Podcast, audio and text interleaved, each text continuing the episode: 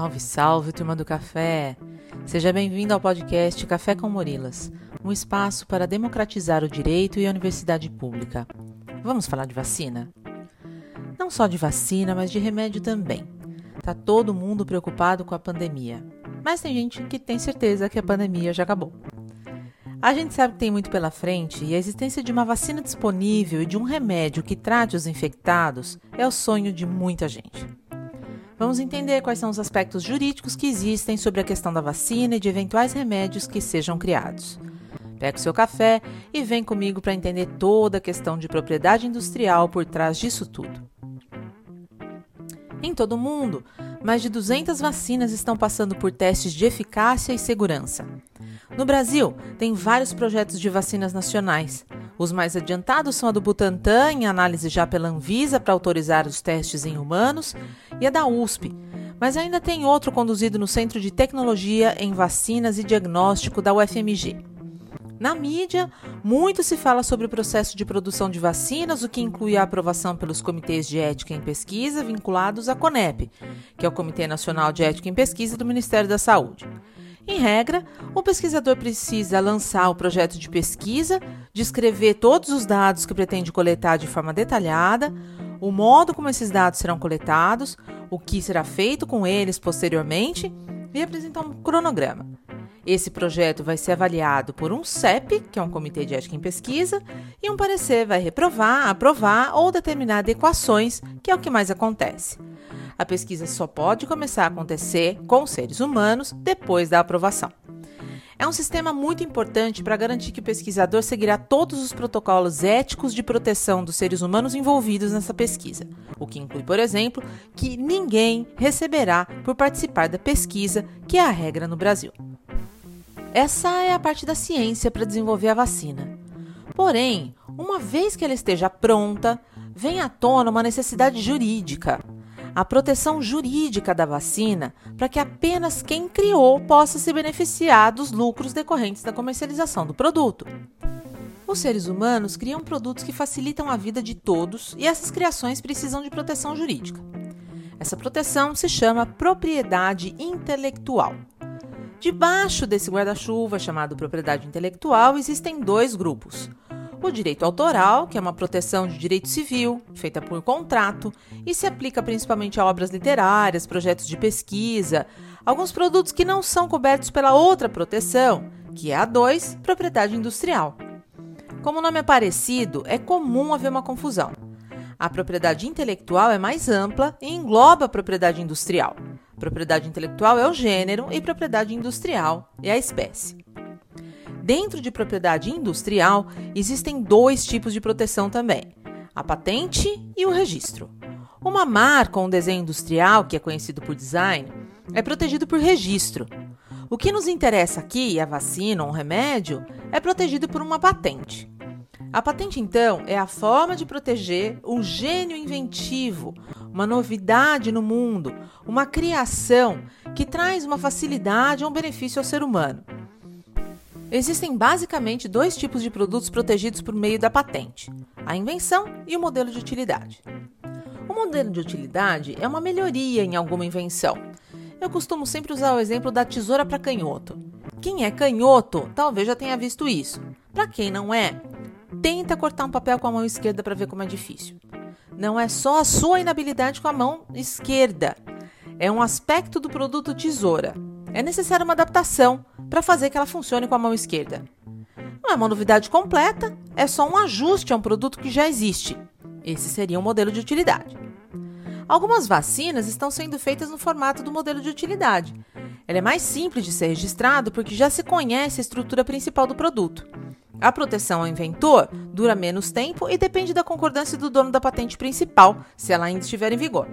Ela dura por 15 anos, enquanto a patente da invenção dura por 20 normalmente. As vacinas que são feitas em cima, por exemplo, do vírus da gripe, provavelmente vão ser registradas pela via do modelo de utilidade. Então, dos dois produtos que podem ser protegidos por patente, a invenção se refere a um produto totalmente novo e o modelo de utilidade é uma alteração num produto já existente. Como é que funciona então a patente de um produto, como uma vacina, um remédio, seja sob a forma de invenção ou sob a forma de um modelo de utilidade? é necessário que o produto cumpra três requisitos. Um, novidade. Então precisa ter uma inovação tecnológica. Dois, industriabilidade. Tem que poder ser produzido em série. Três, precisa ser fruto do trabalho humano. Então não pode ser só uma semente nova que foi descoberta, por exemplo. Isso não é objeto de patente. Por exemplo, os japoneses tentaram patentear o açaí. E o açaí não é um invento humano, é algo que existe na natureza. Então ele não pode ser patenteado de acordo com as regras internacionais. Essa proteção é regulada por normas internacionais e também por normas de cada país, e isso dificulta um pouco as inovações em esfera internacional. É possível patentear a utilização de um dos componentes do açaí como cosmético, por exemplo, mas não o açaí inteiro. Além disso, também é possível patentear organismos geneticamente modificados. Sementes que tenham sido geneticamente modificadas, por exemplo, de trigo, para ter menos praga. Essa semente é patenteável. Se não tiver novidade, industriabilidade e invento humano, não é possível patentear um produto, seja uma invenção ou um modelo de utilidade. Qual é o grande objetivo de um processo que protege a invenção? É incentivar a criatividade. Por que, que alguém vai produzir? Por que, que alguém vai inventar alguma coisa se uma outra pessoa vai poder fazer igual? Então a ideia é: eu vou inventar alguma coisa e eu tenho um determinado período, que em regra costuma ser de 20 anos, para poder produzir exclusivamente e tirar proveito econômico daquilo sozinho. Depois, se alguém quiser fazer igual, tudo bem. É o caso da tesoura, cujo exemplo eu estava usando ali atrás. A tesoura hoje já caiu no que se chama domínio público e qualquer um pode produzir uma tesoura da forma como quiser sem precisar pedir autorização para ninguém. Mas durante o prazo de vigência da patente, só uma pessoa pode explorar e essa exploração pode ser franqueada a outras pessoas de forma gratuita ou onerosa, ou seja, com o pagamento negociado entre as partes ou não. No caso de haver o pagamento, é um inventor que determina esse valor. Como? Não tem uma definição legal como um parâmetro.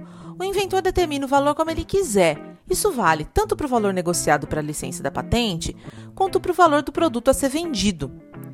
Tem um caso que ficou famoso no mundo em 2015. A empresa farmacêutica Turing, liderada pelo executivo norte-americano Martin Shkreli, quando adquiriu a patente do medicamento Daraprim, usado para o tratamento de pessoas com sistema imunológico frágil, como pacientes com AIDS, grávidas e idosos, aumentou em 5 mil por cento o preço do remédio, de 13 dólares e 50 para 750 dólares. Nos Estados Unidos, esse aumento não é ilegal. No Brasil, porém, ele seria considerado abusivo.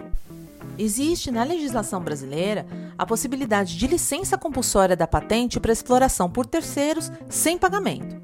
É o que popularmente se chama de quebra da patente. Na verdade, não é uma quebra, porque o inventor ou a pessoa que detém a propriedade da patente não vai perder a propriedade dela. Perde apenas o direito de exploração exclusiva. Você vai me dizer até que dá na mesma, mas são coisas diferentes. Isso já aconteceu no Brasil alguma vez? Já. Em 2007, o governo quebrou a patente do medicamento Efavirenz, produzido pelo laboratório norte-americano Merck Sharp Dohme, usado no combate ao HIV. A decisão garantiu uma redução de cerca de 72% do preço pago pelo remédio. Foi a primeira vez que isso aconteceu no Brasil, permitindo ao Instituto de Tecnologia em Fármacos Farmanguinhos da Fiocruz produzir o antirretroviral que é usado por 55 mil pacientes que vivem com HIV ou AIDS no país. A produção nacional é considerada um marco, porque demonstrou a capacidade de desenvolvimento tecnológico e permitiu ao Brasil renegociar preços de outros medicamentos considerados estratégicos. Então, no caso da vacina, uma empresa tem o direito de comercializar essa vacina? Sim.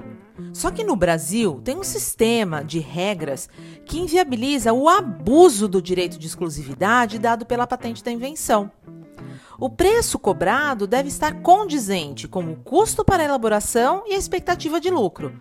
Afinal, muitas pessoas estarão dispostas a pagar um valor muito alto para conseguir a vacina e não se pode monetizar a vida de modo que os mais pobres fiquem fora de um processo de cura. Esse é o mesmo argumento que impede a venda de vacinas para empresas privadas. A pergunta é: qual é o preço da vida? Por que, que a vida de pessoas ricas vale mais que a de pessoas pobres? E a mesma pergunta pode ser feita para países. Por que, que a vida dos habitantes de países ricos vale mais que a daqueles que habitam países pobres? No mundo hoje, vários países estão buscando garantir suprimentos para suas próprias populações às custas de outros de forma gananciosa ou injusta. A isso tem se chamado nacionalismo de vacinas. Muitas nações ricas estão fazendo acordos bilaterais com países que possuem indústrias farmacêuticas para comprar suprimentos para a fabricação de vacinas e de remédios em quantidade muito superior à que realmente precisam, às vezes cinco vezes mais, como aconteceu com o Canadá. A patente pretende proteger todo mundo que queira inovar para obter algum dinheiro com isso. Mas a ideia também é que a comunidade possa se beneficiar da invenção, da atividade inventiva do ser humano. Nesse momento, porém, ela está garantindo que os ricos, sejam pessoas físicas, sejam nações, excluam os pobres de uma proteção adequada. Veja o caso dos remédios que estão em produção no Brasil. Existem dois soros em produção no Brasil. Um pelo Instituto Vital Brasil, em parceria com a UFRJ e a Fiocruz, e outro do Butantan. São remédios muito promissores para tratar quem já está doente de Covid. E essas produtoras são organizações públicas. É muito interessante essa iniciativa ser pública. Mas por que exatamente? Quais são as questões econômicas envolvidas nisso? Existe um grande mercado. Afinal, há muitos infectados com Covid atualmente. Se esses remédios forem muito eficientes, só uma pessoa que tem dinheiro para comprar esse remédio é que vai poder se beneficiar dele. Portanto, o dono da patente pode colocar o preço que ele quiser naquilo não existe uma limitação legal para esse preço, apesar do Brasil ainda contar com a Anvisa para regulamentar esse mercado. Um remédio fabricado por um instituto governamental no Brasil é muito relevante, porque a patente é do governo, que não tem interesse de lucro. Não é proibido o lucro, mas é reduzido, porque a função do Estado é garantir o bem-estar da coletividade e não gerar lucro. Com isso, você acaba atingindo mais pessoas ou possibilitando que elas tenham acesso a essa inovação farmacêutica. Essa é a intenção. A Organização Mundial da Saúde tem uma grande preocupação com essa reserva de mercado que pode ser garantida pelas patentes e já se aventou a possibilidade de que as vacinas não pudessem ser patenteadas. Mas isso não aconteceu. O que foi feito foi o consórcio COVAX Facility, que reúne 170 países, o Brasil entre eles, para investir no desenvolvimento de vacinas e de remédios. E o benefício disso também será distribuído entre esses 170 países. No dia 14 de abril de 2021, mais de 240 entidades de todo o mundo assinaram uma carta enviada à direção da OMC, Organização Mundial do Comércio, e da OMS, Organização Mundial da Saúde, permitindo a licença de patentes das vacinas contra a Covid até o final da pandemia. À frente desse movimento estão a África do Sul e a Índia. O objetivo é que os países em desenvolvimento fabriquem a vacina localmente e distribuam para as próprias populações, agilizando a imunização coletiva por um valor mais baixo do que o negociado atualmente, já que deixariam de pagar pela propriedade intelectual e teriam acesso à fórmula. É uma solução que beneficia o mundo todo, já que não serve de muita coisa que a população de poucos países esteja imunizada. Porém, as nações mais ricas, como o Reino Unido, os Estados Unidos e a Suíça, onde ficam as sedes das farmacêuticas responsáveis pela criação das principais vacinas contra a Covid-19, são contrários a essa proposta. Os argumentos apontam que as empresas não se sentiriam motivadas a gastar com a pesquisa de novos medicamentos e que a falta de insumos impossibilitaria o aumento expressivo da produção de qualquer forma. A proposta das nações ricas é a transferência de tecnologia, que já é realizada com alguns imunizantes, como o de Oxford e AstraZeneca, produzido pela Fiocruz no Brasil. Isso resolve a questão da quantidade de vacinas, mas não resolve o problema do preço. Na Câmara dos Deputados, aconteceu uma reunião no dia 8 de abril de 2021, em que pesquisadores da Fiocruz recomendaram que o Brasil se posicione a favor da licença da patente.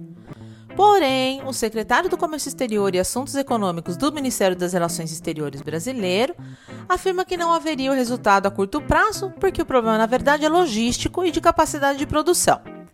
O Butantan também foi contra, com a afirmação de Dimas Covas, que é o presidente do Instituto, de que o Brasil poderia ficar sujeito a retaliações do mercado global. Se funcionou como medicamento contra a AIDS lá em 2007, por que, que não funcionaria agora? Enquanto os países do G7, Alemanha, Canadá, Estados Unidos, França, Itália, Japão e Reino Unido, compraram 51% dos insumos de vacina de todo o planeta, apesar de representarem apenas 13% da população mundial, outros 130 países ainda não aplicaram uma única dose na sua população. Na reunião internacional, o Brasil se alinha à proposta da OMC, a Organização Mundial do Comércio, que prevê a identificação de gargalos na produção, o incentivo à transferência de tecnologia e a promoção da distribuição igualitária sem licenciamento compulsório de patentes. A situação segue em aberto e nós seguimos sem vacina para todos. Pega um café aí, porque a espera pela volta da normalidade vai ser longa. Se você ficou com alguma dúvida ou se você quiser fazer algum comentário, procura o Café com Morilos no Instagram, no Facebook ou no YouTube e entre em contato. Enquanto isso, bom café para você e até a próxima.